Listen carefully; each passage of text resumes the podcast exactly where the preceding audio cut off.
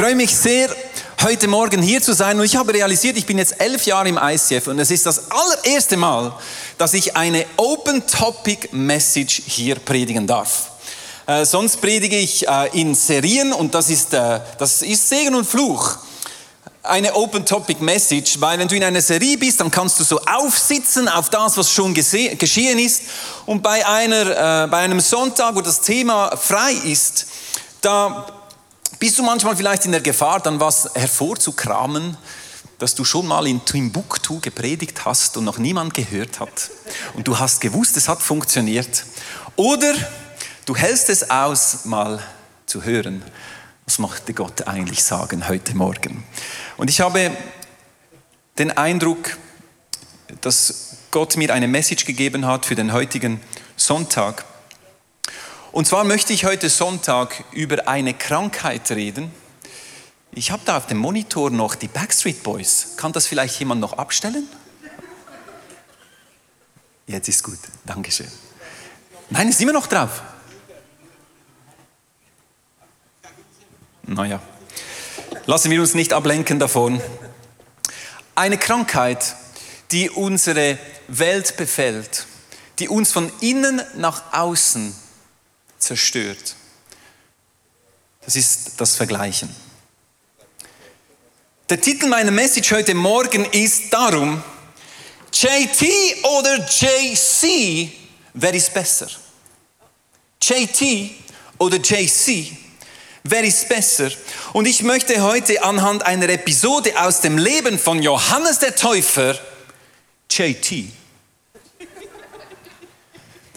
möchte ich ein paar Prinzipien mit euch anschauen, die dir helfen werden, diese teuflische Seuche des Vergleichens zu bekämpfen und zu heilen in deinem Leben. Dazu muss ich jetzt aber ein bisschen Kontext geben. Ich bin einer, der gerne Kontext hat, weil ich glaube, es ist interessant zu wissen, wie das Ganze sich so verhält. Und so muss ich heute Morgen ein bisschen ausholen und euch mitnehmen zu den zwei letzten Versen des Alten Testaments. Maleachi 3, Verse 23 und 24. Und dort steht Folgendes. Ihr werdet sehen, noch bevor der große und schreckliche Tag kommt, an dem ich Gericht halte, schicke ich den Propheten Elia zu euch. Er wird Eltern und Kindern wieder miteinander versöhnen, damit ich euch und euer Land nicht völlig vernichten muss, wenn ich komme. Und so endet das Alte Testament. Und wir sehen, Gott kündigt einen Propheten voraus mit Namen Elia. Jetzt war Elia ja schon gewesen. Er war einer der größten Propheten im Alten Testament. Du kannst seine Geschichte lesen in 1. und 2. Könige. Er hatte Feuer vom Himmel runtergebetet. Er hatte die Baals-Propheten getötet. Er hat agiert in einer sehr dunklen Zeit des Volk Gottes und ist dort zu diesem großen Propheten Elia hervorgewachsen. Und hier am Ende des Alten Testamentes sagt Gott, am Ende der Zeit wird der Prophet Elia kommen und einen mächtigen Dienst tun. Und nach diesem letzten Vers kommt in meiner Bibel, ich weiß nicht, wie es mit deiner aussieht, aber in meiner Bibel kommt eine leere Seite. Eine. Und dann fängt das Neue Testament an mit dem Matthäusevangelium. Diese leere Seite in meiner Bibel steht für 400 Jahre Schweigen. 400 Jahre. 400 Jahre lang hat Gott geschwiegen. Er war nicht untätig, natürlich war Gott nicht untätig, weil Gott macht immer was, aber er hat sich entschieden, 400 Jahre nichts zu sagen, durch keinen Propheten zu reden. Keine Schriften aus dieser Zeit wurden überliefert in unserer Bibel. 400 Jahre Stille. 400 hätte nichts gesagt. Ja, hätte gern. He? Ja, nach meiner letzten Message haben die Leute gedacht, von jetzt an werde ich meine Predigten nur noch singen. Da muss ich dich leider enttäuschen heute. Obwohl, man weiß ja nie. Hast du gewusst,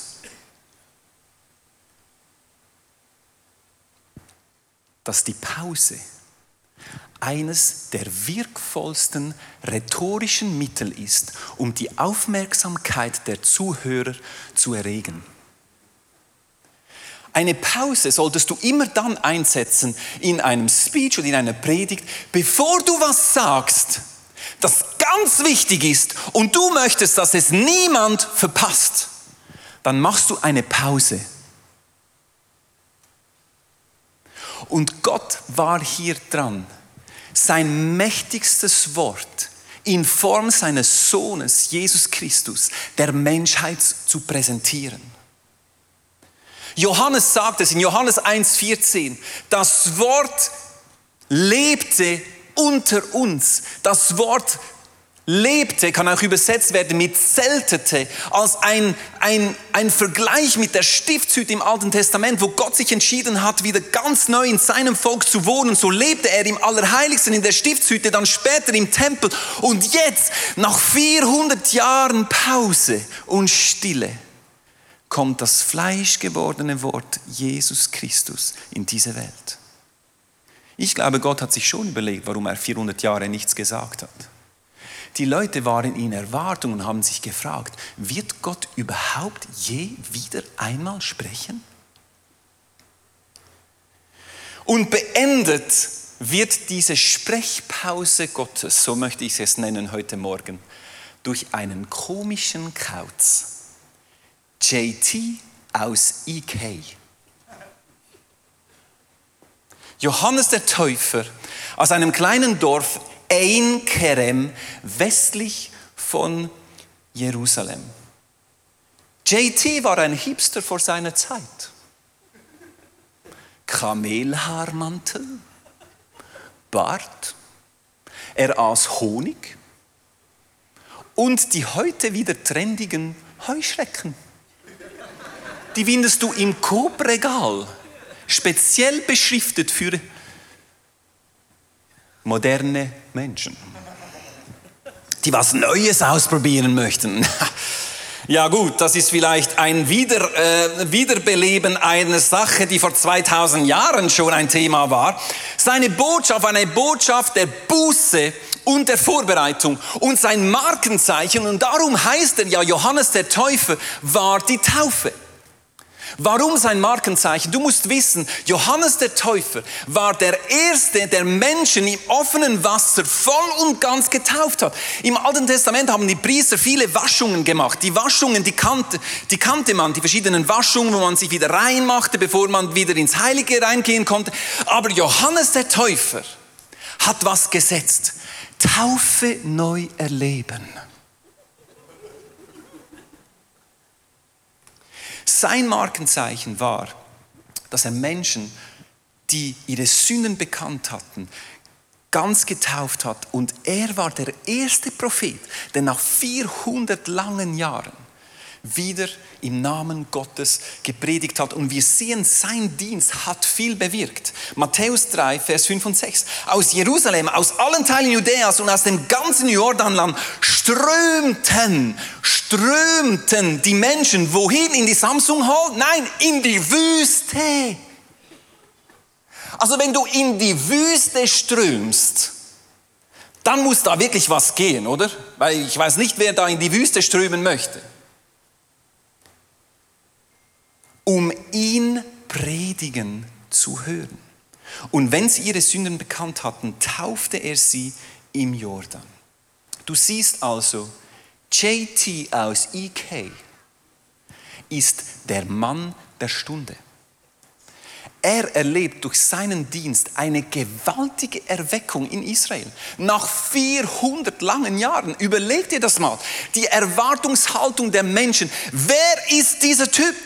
Der da außen in der Wüste Mengen, Mengen anzieht. Sie hören, um sein Wort zu hören und werden getauft. Mit dieser neuartigen Taufe, die Taufe zur Buße. Und Jesus selbst hat in Matthäus 11, 14 bestätigt, dass Elia gekommen war. Wir lesen es dort im Vers 4 von Matthäus 11, äh 14. Wenn ihr es annehmen könnt, dann begreift doch, Johannes ist Elia, dessen Kommen angekündigt wurde. Du siehst also diese 400 Jahre Sprechpause wurde jetzt aufgelöst durch ein mächtiges Wort, durch ein mächtiges Ministry, durch eine neuartige Taufe, durch einen Mann, der Heuschrecken im Honigtopf tünkte und sie so aß und die Leute kamen und waren fasziniert von diesem Wort. Der hat was bewegt, du. Also wenn ich da in die Wüste stehe, dann weiß ich nicht, ob da der eine oder andere kommt, um mir zuzuhören. Du hast immerhin einen Parkplatz. Ist noch bequem. Dann höre ich mal den Legler. Und jetzt, jetzt tritt ein anderer Mann auf die Bühne. JC aus BH. Jesus Christ aus Bethlehem.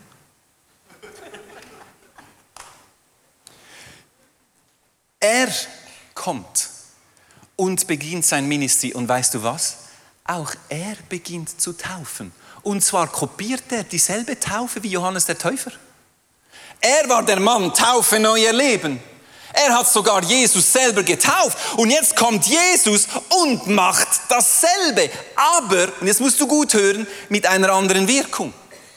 Und jetzt kannst du dir vorstellen, der Konflikt war vorprogrammiert und tatsächlich, Johannes 3,25, du musst jetzt mal die Verse reinziehen. Eines Tages kam es zwischen einigen Jüngern von Johannes und, eine, und einem Juden zum Streit darüber, welche Taufe wichtiger sei. Ha. Streit, Fight, Kampf. Wer ist jetzt besser? Welche Taufe? Und die Jünger, die waren ja sehr nahe an Johannes der Täufer. Sie waren Teil von diesem erfolgreichen System. Gemeinsam gingen sie schließlich, und ich liebe dieses Wort schließlich, heißt, sie haben lange gekämpft. Weißt du, die Theologen, die kämpfen ja lange, oder? Äh, Wort auseinandernehmen. Schließlich kamen sie auf keinen grünen Zweig und sie gingen zu Johannes und berichteten ihm, Rabbi, der Mann, der damals am anderen Jordanufer zu dir kam und auf den du die Menschen hingewiesen hast, der tauft jetzt selber. Und jetzt, alle Leute, also es waren bestimmt nicht alle, aber für sie war es alle Leute, gehen zu ihm, anstatt zu uns zu kommen. Dieser Typ hatte sie auf etwas raufgelupft Plötzlich merken sie, stimmt eigentlich. Bei uns stehen immer weniger Leute an, die große Erweckung in der Wüste ist langsam vorbei und da kommt ein anderer, den hast du ja getauft. Also das heißt, wenn du ihn taufst dann, und jetzt gehen alle zu ihm, wir haben ein Problem. Und ich glaube jetzt, aus der Antwort von Johannes der Täufer, möchte ich vier Prinzipien rausnehmen, die uns helfen. In einer immer globaleren Welt, wo wir social media mäßig uns weltweit vergleichen im Minutentakt, ob es jetzt im richtigen oder im falschen, ob es Fake News sind, ob es Photoshop-Bilder sind oder ob es echte Bilder sind. Wir sind in einem System des Vergleichens mehr denn je. Und darum glaube ich, dass die Antwort von Johannes der Täufer die er seinen engsten Jüngern mitgegeben hat, Prinzipien sind, auf die wir bauen können, damit diese Seuche des Vergleichens uns nicht in diese Spirale von Neid und Missgunst gefangen nimmt. Bist du bereit? Lass uns seine Antwort und ich möchte seine Antwort auseinandernehmen, diesen ganzen Vers, Stück für Stück, weil ich glaube, Johannes hat mit so viel Weisheit geantwortet und uns gezeigt, was es heißt, wahrlich zu stehen als Mann oder Frau Gottes mit einer Identität, die von Gott geprägt ist. Erstens sagt er Folgendes als Antwort. Kein Mensch kann sich auch nur das Geringste selber nehmen, es muss ihm von Gott gegeben werden. Also das Erste, was er weiß, ist, er weiß, woher er kommt. Weißt du, in einer Welt, die sich so viel um uns selber dreht, ich, ich, ich und eine Milliarde Chinesen, alles dreht sich um mich. Ich kann alles für mich selber genau so gestalten, dass nur das, was ich, ich bin ja schließlich das Zentrum des Universums und darum muss alles um mich herum, meine Playlist, mein Smartphone, mein Auto, meine was auch immer, muss alles ausgerichtet sein, dass wenn ich dort bin, alles genau stimmt für mich. Willkommen im Jahr 2018 und es wird nicht besser werden. Was er hier sagt, ist etwas so fundamental Wichtiges für uns in dieser Zeit, ist zu wissen, woher wir kommen. Johannes sagt hier Folgendes, und zwar im Hinblick auf Jesus und auch auf seinen eigenen Dienst sagt er, kein Mensch kann nur das Geringste selber nehmen. Es muss ihm von Gott gegeben werden. Es muss ihm von Gott gegeben werden. Es ist so wichtig, dass wir verstehen, alles, was wir haben, was wir sind, was wir können, ist ein Geschenk Gottes. Und wenn du ein Geschenk erhältst, dann bist du dankbar. Dankbarkeit und nicht Stolz sollte Resultat sein davon, wenn ich weiß, woher ich komme. Weißt du, echte Demut ist nicht das, was wir unter christlichen Kreisen manchmal denken, demütig sein heißt, oh, ja, nein, ich bin's nicht gewesen. Es gab mal die, diese, diese Violinspielerin, die hat ein Konzert gegeben, fast jeder dritte Ton war falsch, oder? Und dann hat ein Typ hat sich erbarmt und hat, ist zu ihr hingegangen und gesagt, hey, du hast heute richtig gut gespielt, du hast dir Mühe gegeben. Dann sagt sie so, oh nein, nein, das war nicht ich, das war Gott. Dann sagte der andere, ja, so gut, so gut war es also auch wieder nicht. Also weißt du, die leicht gebückte Haltung, wie wir durchs Leben gehen, so, nein, nein, ich bin es nicht gewesen. Das meine ich nicht mit wahrer Demut. Wahre Demut bedeutet nicht, ich bin klein, sondern Gott ist groß. Wahre Demut bedeutet nicht, ich kann nichts, sondern Gott kann alles durch mich. Und das kannst du nur leben, wenn du immer wieder bewusst bist, woher du kommst. Weißt du, ich muss immer wieder lachen, wenn ich an Moses denke. Mose hat ja die ersten fünf Bücher Mose geschrieben. So ist es zumindest überliefert. Und jetzt musst du mal hören, was er in 4. Mose 12, 3 schrieb. Also du musst dir jetzt vorstellen, Mose ist gerade dran, das Alte Testament zu schreiben, oder? Er sitzt auf einem Felsen mit einem Griffel, keine Ahnung wie, vielleicht hat er es auch eine, mit einer Voice Message reingemacht irgendwo hin. Und er schreibt dort folgendes. Mose war sehr demütig. Es gab niemanden auf der Erde, der demütiger war als er. Das schreibt Mose selber über Mose. Er sitzt dort und denkt, ja, ich bin eigentlich kein demütig. Du. Da, ich sehe keinen anderen da, der so demütig und wirklich selbstlos und wirklich, das muss ich jetzt gerade schreiben für die nächste Generation. Ich glaube, Mose wusste, woher er kommt. Und wenn du weißt, woher du kommst, dann kannst du echt demütig sagen, Gott hat mir gegeben und ich gebe alles, was ich habe. Natürlich, ich streng mich an, ich hole alles aus meinen Möglichkeiten. Aber am Ende des Tages gehört ihm der ganze Lob. Und ich bin dankbar. Weißt du, wenn du weißt, woher du kommst, das ist die Grundlage für Großzügigkeit. Blessed to be a blessing. Es kommt zuerst der Segen und dann bist du ein Segen. Es geht immer wieder zurück zu diesem Punkt, woher kommt, was ich habe, was ich bin. Und ich glaube, wenn es um das Vergleichen geht, um eine Identität, um einen festen Stand in dieser Welt, ist diese erste Frage immer wieder zu beantworten, immer wieder zu diesem Punkt zurückzugehen, woher komme ich? Wer ist meine Quelle?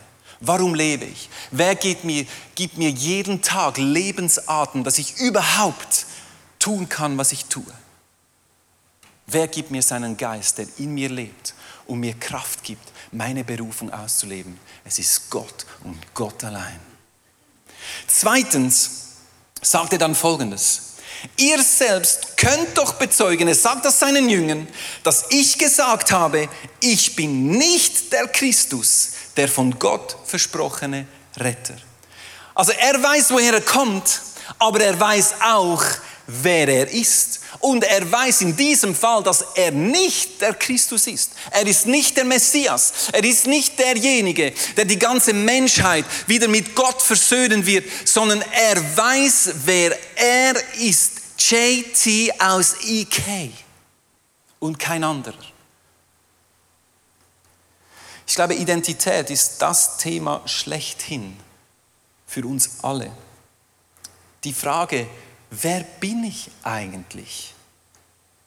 Bin ich, was ich leiste? Bin ich, was andere über mich denken? Und wie ich es am Anfang gesagt habe, gerade in dieser Social Media durchdrängten Zeit ist diese Frage der Identität, wer bin ich, so wichtig zu beantworten. Ich habe gelesen, dass wöchentlich in Instagram 50 Millionen Mal Hashtag Selfie gepostet wird. Wöchentlich 50 Millionen Selfies. Und das sind nur diejenigen, die noch Hashtag Selfies schreiben. Hm? Also das zeigt mir, dass Selfies etwas ist, das in unserer Gesellschaft extrem am, an Bedeutung gewonnen hat. Ich habe einen Artikel gelesen mit einem Journalisten, einem italienischen Journalisten, der hat ein Buch geschrieben, Die Welt im Selfie. Und er sagt dort Folgendes. Im Selfie drückt sich ein unbezwingbares Bedürfnis aus, das eigene Dasein zu bestätigen, ein Zeugnis von sich selbst, eine Spur des eigenen in der Weltseins zu hinterlassen. Und er sagt dann, wie in einem philosophischen Statement, ich Selfie, also bin ich.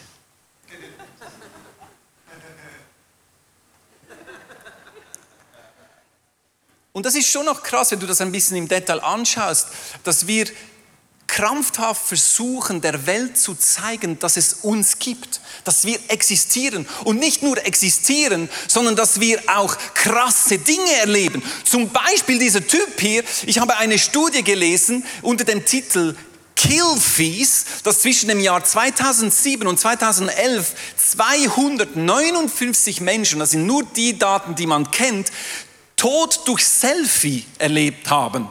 Weil sie so krasse Selfies gemacht haben, die meisten sind ertrunken, die anderen sind überfahren worden unter dem Zug, wie auch immer, sind runtergefallen von irgendwo.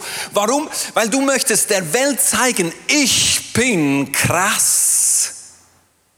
Hoch oben. Wer bin ich? Und es ist interessant, wenn, wenn du zu diesem Thema Social Media mit Leuten sprichst, dann heißt es immer, nein, nein, ich bin nicht so. Nein, nein, ich poste nur, weil ich da Connection haben möchte mit meinen Freunden. Aber ich, nein, ich habe kein Problem mit, mit dem Posten.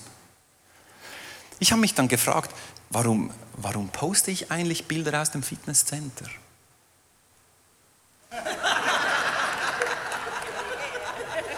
Möchte ich einfach den Leuten sagen, dass ich trainiert bin oder, oder auch, dass ich ab und zu ein bisschen Fußball spiele. Ich, ich erzähle ja immer vom FC Muhen, aber eigentlich, eigentlich ist FC Muhen nur sein Decknamen, oder? Oder ich meine, in der Samsung Hall Prediger am Sonntag ist schon cool, aber wenn ich dann zeige, welche Massen, dass ich sonst noch bewege, ich habe mir dann schon überlegt, warum poste ich eigentlich diese Dinge? Möchte ich eine Message weitergeben? Hat es mit mir zu tun? Möchte ich der, meiner Welt sagen, dass ich vielleicht größer und besser bin, als ich effektiv denke, dass ich bin? Schau, ich glaube, wir alle sind in diesen Fängen, ob du Social Media machst oder nicht. Wir haben immer die Tendenz, uns ein bisschen größer darzustellen, als wir sind. Und das drückt sehr häufig diese Unsicherheit aus. Wer bin ich eigentlich genau? 2. Korinther 5, 17 sagt, gehört also jemand zu Christus, dann ist er ein neuer Mensch. Unsere Identität ist nur in Jesus zu finden.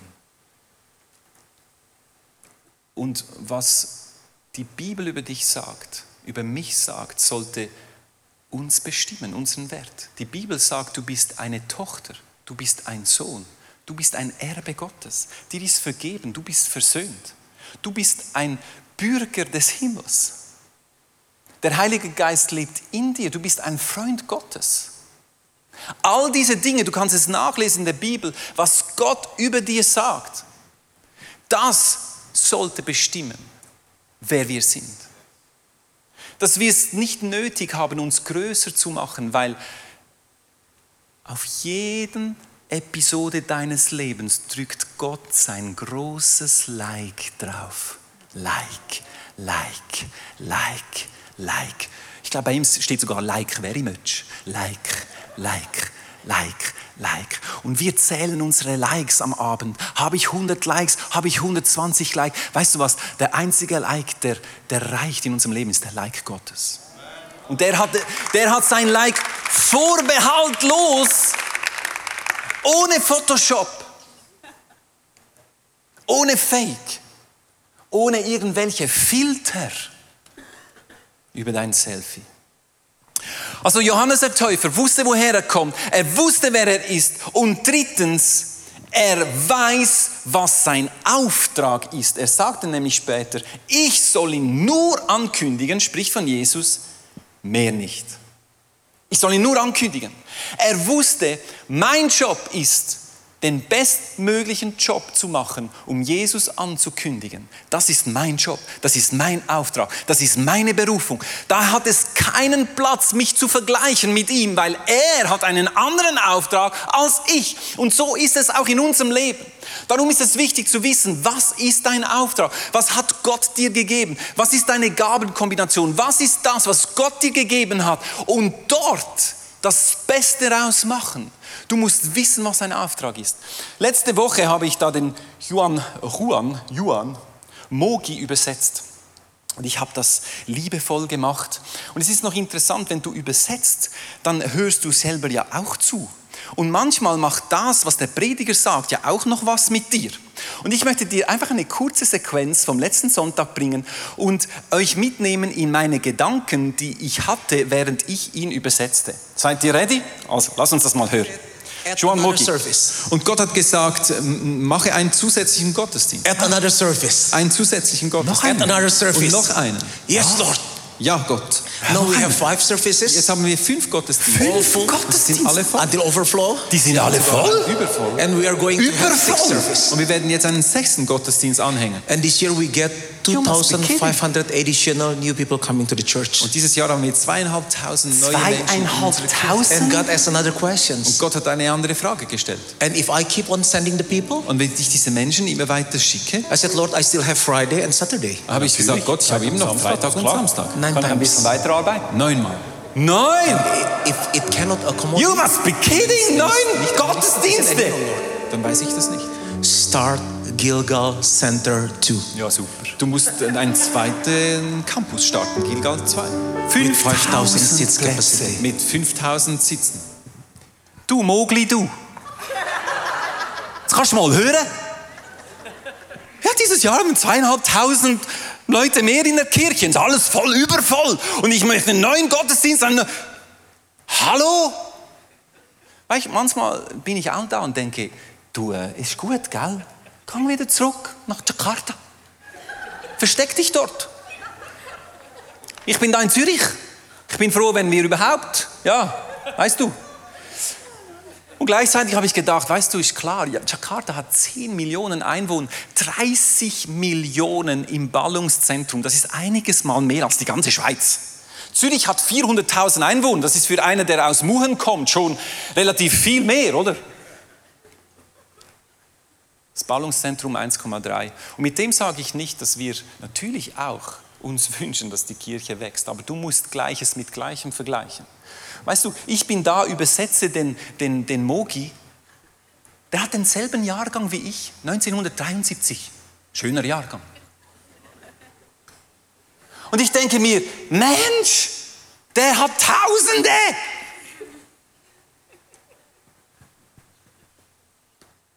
Jetzt muss ich den noch übersetzen.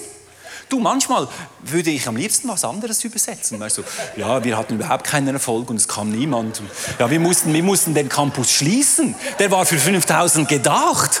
Aber das ist jetzt eine Bauruine. Wirklich. Wir hatten da geglaubt, es ist niemand gekommen. Mogli.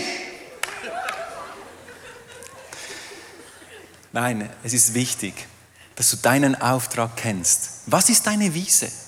Und da müssen wir ehrlich sein und auch realistisch. Und mit realistisch meine ich, wir gehen im Glauben. Ich gehe für eine volle Halle und ich gehe für zusätzliche, absolut. Aber was ist mein Auftrag? Was ist sein Auftrag? Und wenn schon vergleichen, gibt es aus meiner Sicht nur eine Art zu vergleichen, die legitim ist aus der Bibel heraus. Und die möchte ich dir noch präsentieren heute Morgen. das ist das Vergleichen mit dir selber. Galater 6, 3 bis 5. Wer sich jedoch einbildet, besser zu sein als die anderen, der betrügt sich selbst. Darum soll jeder sein Leben genau prüfen. Dann wird er sich über seine guten Taten freuen können, aber keinen Grund zur Überheblichkeit haben, denn jeder ist für sein eigenes Tun vor Gott verantwortlich. Das ist schon schwer genug. Also wenn schon vergleichen, dann vergleich dich mit dir selber und frag dich immer wieder, habe ich das Beste herausgeholt aus meinen Möglichkeiten? Das ist der einzige Vergleich, der legitim ist. Wir können uns inspirieren lassen von anderen, aber vergleichen immer mit uns selber. Habe ich treu, wie ein treuer Diener, das genommen, was Gott mir gegeben hat, im Wissen, es kommt von ihm, ich bin von ihm gesetzt und ich hole das Beste heraus aus meinen Möglichkeiten. Johannes der Täufer wusste, was sein Auftrag ist und das Letzte, mit dem möchte ich schließen. Und ich glaube, das ist das Kraftvolle. Er wusste, sich mit anderen zu freuen. Er sagt da, die Braut gehört schließlich zum Bräutigam. Der Freund des Bräutigams freut sich mit ihm, auch wenn er nur daneben steht. Nur daneben steht. Nur auf Instagram das Ferienbild gesehen hat. So geht es mir jetzt. Meine Freude könnte nicht größer sein. Ich glaube, wenn wir die Punkte 1 bis 3 immer wieder aktiv leben, dann können wir Punkt 4 von Herzen auch uns freuen an der Freude der anderen. Weißt du, der Kontext hier, der Freund des Bräutigams, du musst wissen, in einer jüdischen Hochzeit gab es immer zwei ähm, Trauzeugen für den Bräutigam und für die Braut. Und das war immer der, der nächste Freund des Bräutigams. Ist bei uns ja auch so. Nur du musst wissen, und da kommt der Kruz. Der Freund des Bräutigams, der war ganz nahe dran an dieser, an dieser Eheschließung. Du musst wissen, in, bei, in einer jüdischen Ehe wird die Ehe dann als geschlossen erklärt, wenn das Ehepaar das erste Mal zusammenschläft. Kleine Side Note, wenn du eine Frage hast, wo in der Bibel steht, dass Sex in, die Ehe hineingehört, das ist im Bundesverständnis Gottes ganz normal gewesen. Ein Bund ist immer mit Blutvergießen besiegelt. Ich möchte euch die Details ersparen, aber ihr wisst, was ich damit meine. Jungfrau? Hm, okay. Die Kinder sind im Kinderexpress, alles klar. Jetzt musst du hören, der Freund des Bräutigams schlief im selben Haus wie das Paar.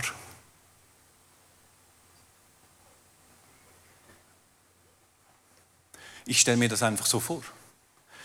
Die waren da in einem Raum und er, Hevenu Shalom Alechem, Hevenu Shalom Alechem.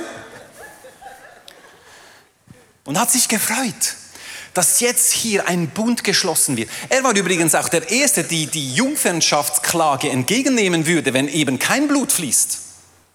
Klammer geschlossen, ich höre jetzt auf damit. Aber stell dir das vor, er stand nur daneben. Und vielleicht war er ein ewiger Single, der vielleicht mit dieser Frau auch gerne angebandelt hätte und jetzt sein bester Freund ist jetzt dort oben und sie und er freut sich, auch wenn er nur daneben steht. Das ist kraftvoll. Aber damit du das kannst, musst du wissen, wer du bist. Musst du wissen, was Gott noch für dich bereithält. Und du freust dich mit deinem Freund. Das ist kraftvoll. Und ich wünsche mir das so viel mehr auch für mein Leben. Weißt du, wir sind ja alle unterwegs. Und die Band kann nach vorne kommen, ich möchte abschließen damit. Und weißt du, dass ich jetzt hier stehe und predige, und ich rufe die Band nach vorne, hat für mich schon noch eine Bedeutung, weil du musst wissen, also nach meiner letzten Predigt hast du es vermutet, aber Musik war immer ein ganz wichtiger Teil meines Lebens. Ich habe ein paar Bilder mitgebracht. Ja, kannst einfach durchklicken. Ich war Multi-Instrumentalist vor dem Herrn. Unzählige Blockflöten habe ich zerbissen. Ich habe dann Klavier gespielt und das war dann schlussendlich auch mein Instrument, so habe ich meine Frau kennengelernt. Ich war jahrelang Worship-Leiter Gut, du denkst jetzt, zum Glück ist das nicht mehr, aber und ich, ich habe, und die Frisuren waren auch immer wieder verschieden, aber das Interessante, weißt du, ich habe sehr lange, habe ich mich sehr stark definiert über meine Gabe. Ich habe mich sehr stark definiert über ich, Nick Legler, der Pianist, der Musiker, der Worship-Leiter. Und ich habe immer gedacht, wenn Gott mich irgendwann mal so richtig brauchen wird, dann nur durch die Musik. Und Gott hat mich in eine Schule genommen vor einigen Jahren, wo er mir ganz bewusst gesagt hat, weißt du was, das ist ungesund. Du bist nicht das, was du da machst. Du bist viel mehr als das. Und ich musste das ablegen. Und ich sage es dir, weißt du, ich möchte hier ganz ehrlich sein heute Morgen. Ich hatte jahrelang extrem Mühe in der ersten Reihe einfach zu worshipen, weil ich dachte immer, eigentlich müsste ich ja da sein. Eigentlich, es machte was mit mir, wenn ich begabte Menschen sah an der Gitarre und am Klavier und dachte, ja, aber Gott, ich bin doch der Gesalbte. Und weißt du, Gott hat wirklich an meiner Identität gearbeitet, wo ich wieder ganz neu herausfinden musste, wer bin ich? Und weißt du, dass ich heute predige, hätte ich vor 20 Jahren nie gedacht. Aber indem, dass ich etwas abgelegt habe, hat Gott mir andere Dinge gezeigt. Und ich kann es in einer gesunden Art und Weise machen. Und weißt du, und das Skurrile ist ja, Gott hat ja Humor, oder? Ich bin heute hier im ICF, werde ich genannt der Geburtshelfer des ICF Worship. Ich bin eigentlich die Hebamme der Alben, der Songs. Ich bin Geschäftsführer des, des Verlags, das heißt, ich ich bin derjenige, der hilft, dass die Songs, die Dave und andere schreiben, dann schlussendlich in die Welt rausgeben, wie eine Hebamme, die auch ein fremdes Kind zur Welt bringt und sich so freut an diesem Kind, obwohl es nicht ihr eigenes ist. Und ich kann heute von Herzen sagen, ich freue mich so an dem, was Gott hier tut im ICF, in unserem Worship-Bereich. Und ich kann das nur sagen, weil Gott mich gesund gemacht hat in meiner Identität dass ich mich freuen kann an dem, was andere tun. Auch wenn es was ist, wo ich denke, eigentlich NL aus MH. Muhen.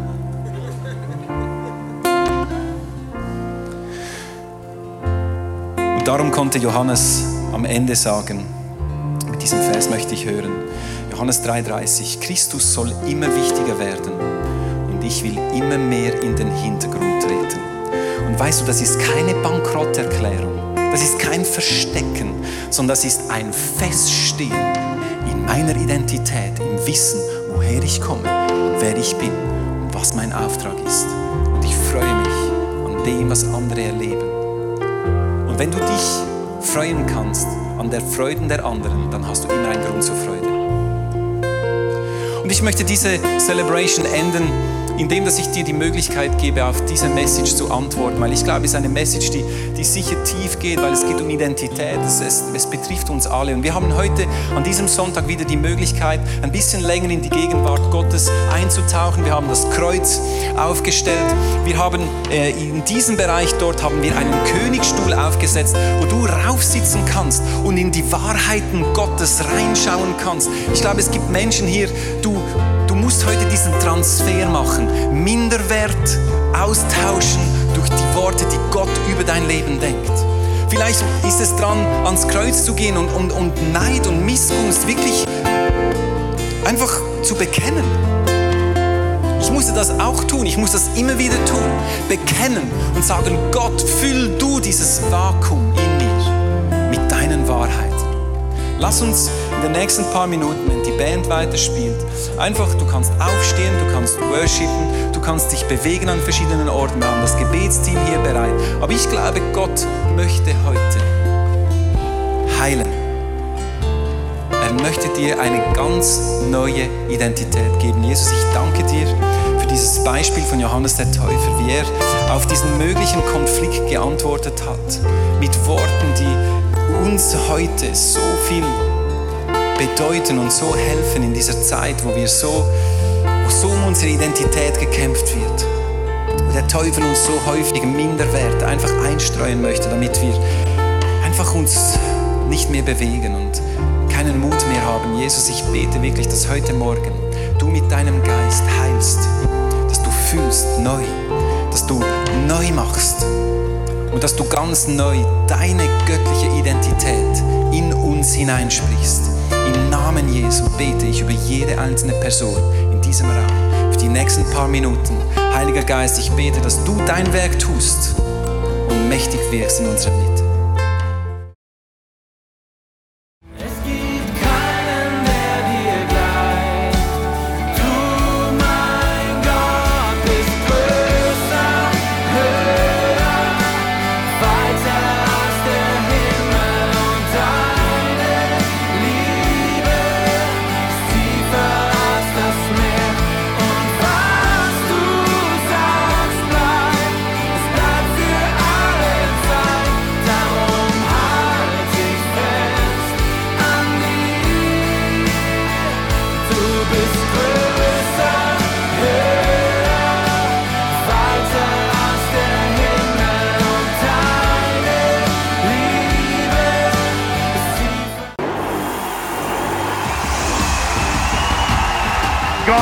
Will trust your sovereignty when there is no clarity because I can't sit forever in my disappointment and pain. I'm going to stand. Fear loves to limit you.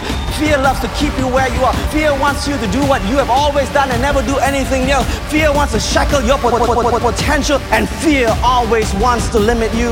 The Word of God has a power in it like nothing else. Jesus, I'm afraid. Jesus, let's do it. And there are moments when you are in a ladder, when you are facing an area where you're super afraid. Pray, grab, hold, and please don't give up.